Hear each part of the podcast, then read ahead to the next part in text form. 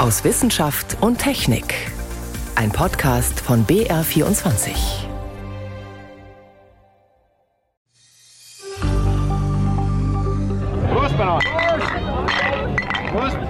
Seit gestern strömen sie wieder zum Münchner Oktoberfest, Besucher aus aller Welt. Ob man angesichts der Corona-Pandemie tatsächlich ohne Bedenken ein so riesiges Fest feiern kann, dazu später mehr. Außerdem stellen wir Ihnen die Nominierten für den Deutschen Zukunftspreis vor. Doch zuerst geht es um das Schweizer Atommüllendlager. Seit ein paar Tagen ist klar, wo es errichtet werden soll, nahe der deutschen Grenze. Das sind drei unserer Themen heute. Am Mikrofon ist David Globig. Seit vergangenem Wochenende ist bekannt, wo in der Schweiz ein Atommüllendlager entstehen könnte. Am Montag hat die Nationale Genossenschaft für die Lagerung radioaktiver Abfälle, kurz NAGRA, den Standortvorschlag erläutert. Die abgebrannten Brennelemente aus den Schweizer Reaktoren sollen, zusammen mit anderen strahlenden Abfällen, im Gebiet nördlich Lägern unterirdisch eingelagert werden. Das ist unmittelbar an der deutschen Grenze, was natürlich in den Gemeinden auf der deutschen Seite nicht gerade für Begeisterung sorgt. Ich habe darüber mit Klaus-Jürgen Röhlich gesprochen. Er hat einen Lehrstuhl für Endlagersysteme an der TU Clausthal. Und er berät zu diesem Thema auch Kantone in der Schweiz. Von ihm wollte ich wissen, welche Kriterien denn für den Standort nördlich Lägern sprechen. Ja, man muss zunächst mal sagen, in der Stufe des Standortauswahlverfahrens, in der die Schweiz jetzt ist, gab es noch drei Kandidatengebiete oder Regionen. Alle drei haben als sogenannte Wirtsgesteinsformationen, also die Formation, wo die Abfälle nachher eingelagert werden sollen, den Opalinus-Ton, sind sich diesbezüglich auch sehr ähnlich. Für nördlich Lägern hat dann gesprochen, dass diese Formation der Opalinus-Ton dort recht tief ist im Vergleich zu den beiden anderen. Und außerdem sind dort die Störungen, die einen daran hindern könnten, Endlager zu bauen, so gestaltet, dass man relativ viel Platz noch übrig hat zwischen diesen Störungen. Und man ist dort am weitesten weg eigentlich von Wässern. Wasser stört ja den Bergmann an sich sowieso schon und den Endlagerbauer erst recht. Und die Abstände zu den wasserführenden Schichten sind dort am größten und man hat dort im Opalinuston selbst auch sehr altes Wasser gefunden, was zeigt, dass sich da praktisch nichts bewegt. Jetzt haben Sie gesagt, dass es eben eine Schicht ist, die recht tief liegt und dass das eben ein Vorteil ist. Aber 2015 ist die Region ja eigentlich als möglicher Standort zurückgestellt worden, weil die Tonschicht für die Einlagerung zu tief liege und der Bau eines Endlagers dadurch unsicherer würde. Was hat sich denn an dieser Einschätzung geändert? Geändert haben sich nach meiner Einschätzung zwei Dinge. Das eine ist, dass man aufgrund von Vorschlägen der Kantone und der Bundesbehörden in der Schweiz sich dann eben doch entschlossen hat, den Standort nördlich Lägern näher zu untersuchen, als man es vorher getan hat, also deutlich detaillierter. Und man dann letzten Endes festgestellt hat, dass die Einschätzungen, die man aufgrund der früheren Untersuchungen getroffen hat, zu Störungen zum Beispiel, zu Zerklüftungen, dass die zu vorsichtig waren. Das war der eine Punkt. Und der andere Punkt ist, dass man sich auch bezüglich der möglichen Techniken für den Endlagerbau neu orientiert hat. Also die NAGRA, das ist die Organisation, die das macht in der Schweiz, die möchte jetzt eine Technologie verwenden, mit der man eben auch in tieferen Schichten durchaus guten Endlager bauen kann. Das sind so die zwei Dinge, die im Grunde zu dieser Änderung geführt haben. Warum ist Opalinuston überhaupt so gut für die Einlagerung radioaktiver Abfälle geeignet? Zum einen sind diese Tonsteine praktisch fast wasserundurchlässig, da bewegt sich fast nichts. Und zum anderen, wenn sich dann doch Schadstoffe in Bewegung setzen sollten, dann hat dieser Opalinuston auch noch chemische Eigenschaften, die günstig sind für die Endlagerung. Das heißt also, dass sich Schadstoffteilchen nicht so sehr im Wasser bewegen, sondern an der Feststoffmatrix, also an dem Ton selber anlagern und hängen bleiben. Welche Schritte folgen denn jetzt? Es ist zunächst mal ein Vorschlag der NAGA gewesen. Das klingt so, als wäre es eine ganz interne Angelegenheit. Das war es nicht, weil die Gemeinden der drei Kandidatenregionen, die wurden auch in dem Prozess beteiligt und involviert. Also es ist keine rein interne Angelegenheit. Aber letzten Endes, formal gesehen, ist es trotzdem noch ein Vorschlag der NAGA. Und das nächste ist so eine Art Antragstellung, ein sogenanntes Rahmenbewilligungsgesuch. Das wird dann von der Behörde geprüft und muss letzten Endes also einen Genehmigungsprozess durchlaufen, der dann in den nächsten Jahren auch noch den Bundesrat, also die Schweizer Regierung, nicht zu verwechseln mit unserem Bundesrat, involviert. Und es gibt am Ende auch noch ein sogenanntes fakultatives Referendum. Fakultativ heißt, es muss nicht sein, aber wenn entsprechende Beantragung vorliegt, kann auch noch eine Volksabstimmung stattfinden dazu. Welchen Einfluss können die Bewohner der deutschen Gemeinden auf der anderen Seite der Grenze im weiteren Verlauf noch nehmen? Auf die Standortentscheidung nach meiner Kenntnis können sie kaum einen Einfluss nehmen. Ich glaube, es geht jetzt auch um etwas anderes. Es war also von sogenannten Abgeltung die Rede. Da ging es also um die Frage, wie wird letzten Endes gewürdigt diese Tatsache, dass die Gemeinden dort ringsum, und das sind Schweizer und deutsche Gemeinden, dass die also sich praktisch bereit erklären, diese Aufgabe zu übernehmen, dieses Endlager aufzunehmen. Und da wird es dann finanzielle Leistungen geben, die sind überhaupt noch nicht festgelegt in der Höhe und in der Verteilung. Und das wird also sicherlich noch ein komplizierter Verhandlungsprozess. In der Vergangenheit gab es vor allen Dingen Diskussionen mit den Gemeinden auf beiden Seiten der Grenze zur Platzierung der Oberflächenanlagen. Wo werden die Abfälle verpackt?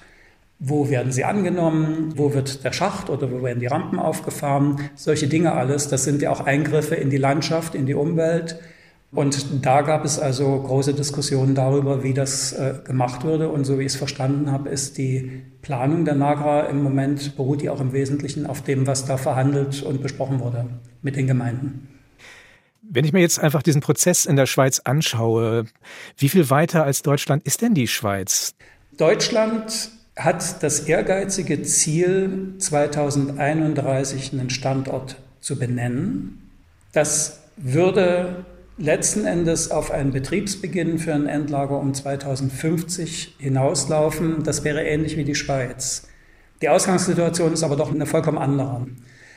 Der wichtigste und auffallende Unterschied ist, in Deutschland sind im Moment noch 54 Prozent der Fläche im Rennen als möglich während in Schweiz ja nun ein Standort bestimmt worden ist. Man muss auch dazu sagen, wir haben jetzt, wie ich es geschildert habe, vorhin in der Schweiz eben diese Genehmigungsprozesse und auch die politischen Prozesse, die folgen werden. Schon in der Standortauswahl ist das in Deutschland anders. Wir haben also auch in Deutschland eine Standortauswahl in drei Etappen. Aber da ist jedes Mal die gesamte Entscheidungskette über das Bundesamt für die Sicherheit der nuklearen Entsorgung, das Bundesumweltministerium und das Parlament involviert, in allen drei Etappen. Also da sind Verzögerungen auch aus ganz formalen oder politischen Gründen durchaus immer denkbar. Ich würde schon sagen, dass die Schweiz uns um einige Längen voraus ist. Das geplante Atommüllendlager in der Schweiz. Auskünfte von Klaus-Jürgen Röhlich waren das. Er ist Professor für Endlagersysteme an der TU Clausthal. Aus Ideen Erfolge machen. Für die Menschen, für das Land. Das ist das Motto des Deutschen Zukunftspreises.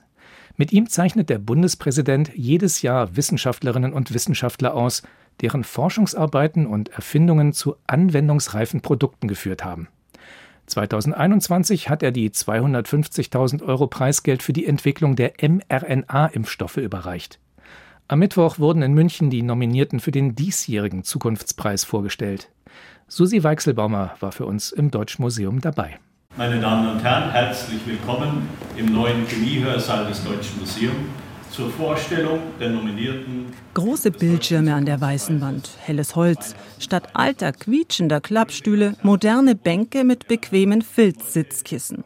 Der neue Chemiehörsaal des Deutschen Museums ist voll besetzt. Schließlich geht es um den deutschen Wissenschafts-Oscar und unter anderem die Aufnahme in die sogenannte Hall of Fame des Deutschen Museums. Das ist natürlich als Entwickler eine total große Sache, dass wir hier für den Zukunftspreis nominiert sind. Sagt Thomas Kalkbrenner von Carl Zeiss aus Jena. Er stellt ein neuartiges Mikroskop vor, das lebende Zellen in 3D abbilden kann.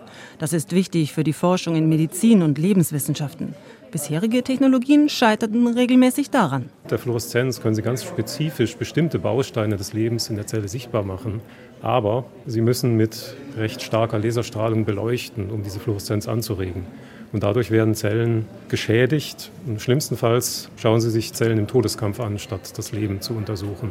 Sein neues softwarebasiertes System ermöglicht es jetzt, lebende Zellen ganz störungsfrei zu beobachten, über Stunden und Tage mit nahezu allen gängigen Mikroskoptypen. Um winzige Details geht es auch beim Projekt von Stefan Filsmeier von der Münchner Firma BrainLab.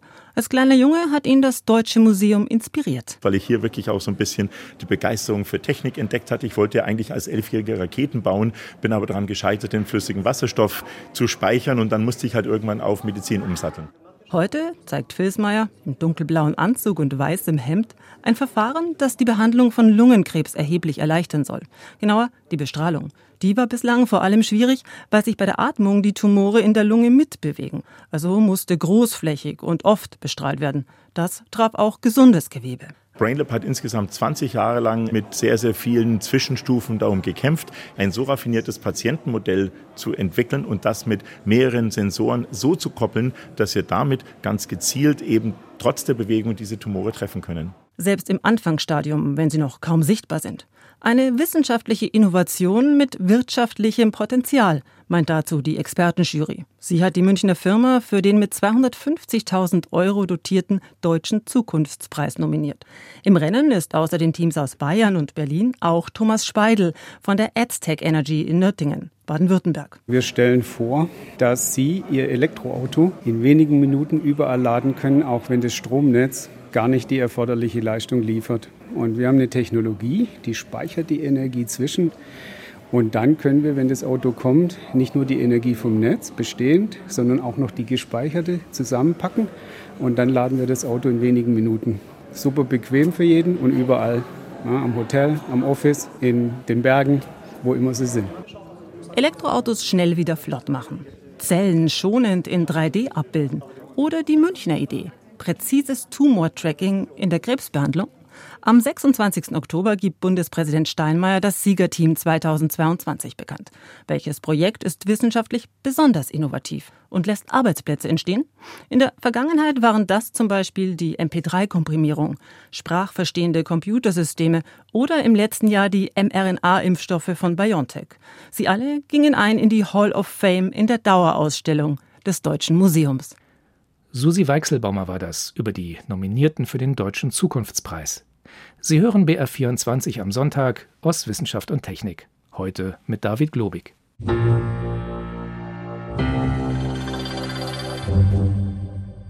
Gestern hieß es auf der Münchner Theresienwiese, O zapft is. Nach zwei Jahren Corona-Pause feiern jetzt wieder Millionen von Menschen beim Oktoberfest. 17 Tage lang dicht gedrängt in den Bierzelten. Doch nach wie vor schwebt sozusagen über allem das Coronavirus, unsichtbar und durchaus bedrohlich. Der Mediziner Christoph Spinner empfiehlt trotzdem einen deutlich entspannteren Umgang mit Corona. Dabei breitet sich von Indien her gerade eine neue Omikron-Variante aus, mit besonders vielen Mutationen. Johannes Rostäuscher berichtet. Er freut sich aufs Oktoberfest, sagt Christoph Spinner, Infektiologe und Pandemiebeauftragter der TU München. Ich werde natürlich hingehen. Eine Restunsicherheit fügt er hinzu, bleibe natürlich. Sehr wahrscheinlich wird es zu einem mindestens zwei- bis dreifachen Anstieg der Infektionszahlen im Raum München kommen.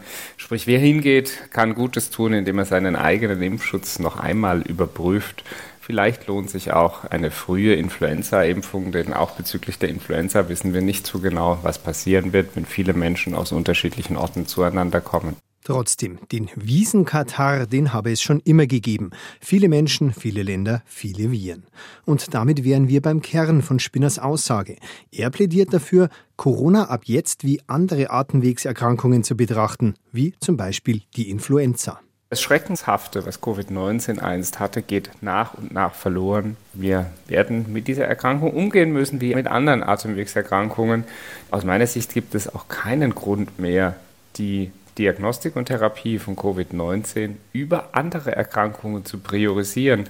Und dann müssen wir auch über die Verhältnismäßigkeit unserer Maßnahmen sprechen. Sprich, keine vorgeschriebene Isolation mehr, wer krank ist, bleibt ohnehin daheim und keine Maskenpflicht mehr. Auch nicht in Bussen, Zügen, S- und U-Bahn. Zwar sei unstrittig, dass Masken die Infektionen verringern, aber Heute kommt der Infektionsvermeidung aus meiner Sicht keine so große Rolle mehr zu. Über 35 Millionen Menschen sind dokumentiert infiziert gewesen. Die Dunkelziffer dürfte höher gewesen sein. Es scheint fast denkbar, dass mehr als zwei Drittel aller Deutschen inzwischen Kontakt mit dem Virus hatten. Deshalb muss man an dieser Stelle aus meiner Sicht auch die Verhältnismäßigkeit der Maskenpflicht noch einmal hinterfragen. Spinner lehnt sich weit aus dem Fenster.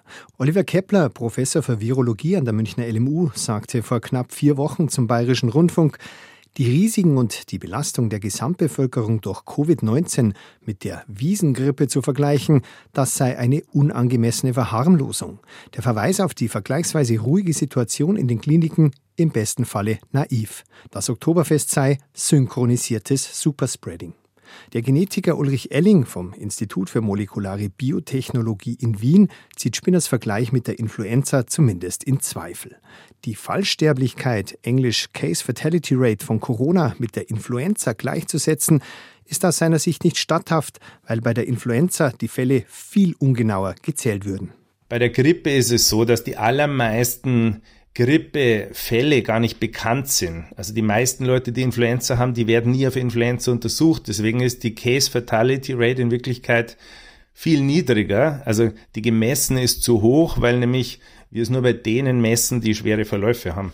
Also bei Covid ist die wesentlich höher noch immer und die Absolutzahl der Toten ist auch höher. In Zahlen, im extremen Grippejahr 2017 gab es geschätzt 25.000 Influenza-Tote in den bisherigen zwei Corona-Jahren trotz Maßnahmen 150.000. Elling, der für das österreichische Gesundheitsministerium Coronaviren sequenziert, rechnet, ähnlich wie der Berliner Virologe Christian Drosten, fest mit einer deutlichen Infektionswelle im Herbst. Dabei hat er auch eine neue Virusvariante im Visier, BJ1, eine Subvariante der etwas älteren Omikron-Variante BA2, kommt aus Indien und ist in Österreich schon aufgetaucht. Allerdings für gefährlicher als diese neue Omikron-Variante hält Elling mögliche ganz neue Nicht-Omikron-Varianten, die sich womöglich in der Zukunft bilden und auch wieder krankmachender sein könnten. Fazit, es dürfte eine Corona-Welle im Herbst auf uns zukommen. Die sei gut beherrschbar und nicht schlimmer als eine Grippewelle, sagt Christoph Spinner. Andere sind skeptischer. Die Diskussion ist eröffnet. Das Oktoberfest und die Frage, wie wir in diesem Herbst mit dem Coronavirus umgehen sollen, ein Beitrag von Johannes Rostäuscher.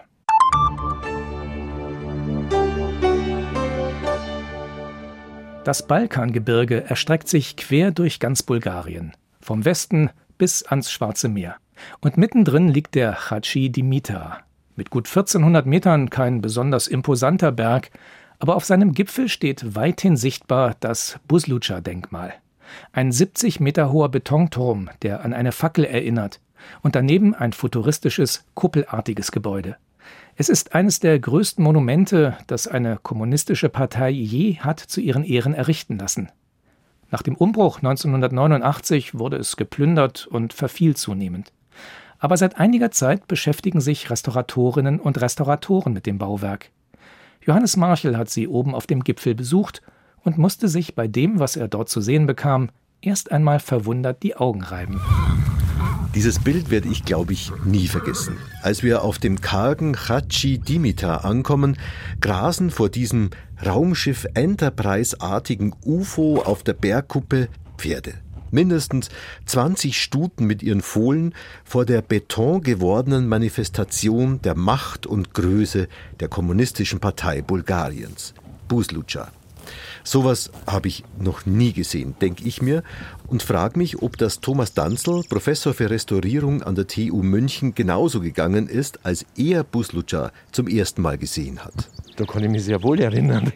Das war wie auf einem fremden Planeten. Wir haben alle gesagt, also das, die Metapher UFO für das ganze Bauwerk von außen ist schon schlüssig. Aber wenn du erst einmal herinstehst, das ist wie Mad Max, weil das ist natürlich hier die Zerstörung, die den größten Eindruck hinterlässt. Dabei war Buslucha einmal das Vorzeigeprojekt der bulgarischen Kommunisten, ein Parteidenkmal, ein Erinnerungsort an die glorreiche Geschichte Bulgariens, dargestellt im Innenraum auf fast 1000 Quadratmetern Mosaiken. Von der Staatsgründung im 7. Jahrhundert bis hin zur Herrschaft der glorreichen kommunistischen Partei.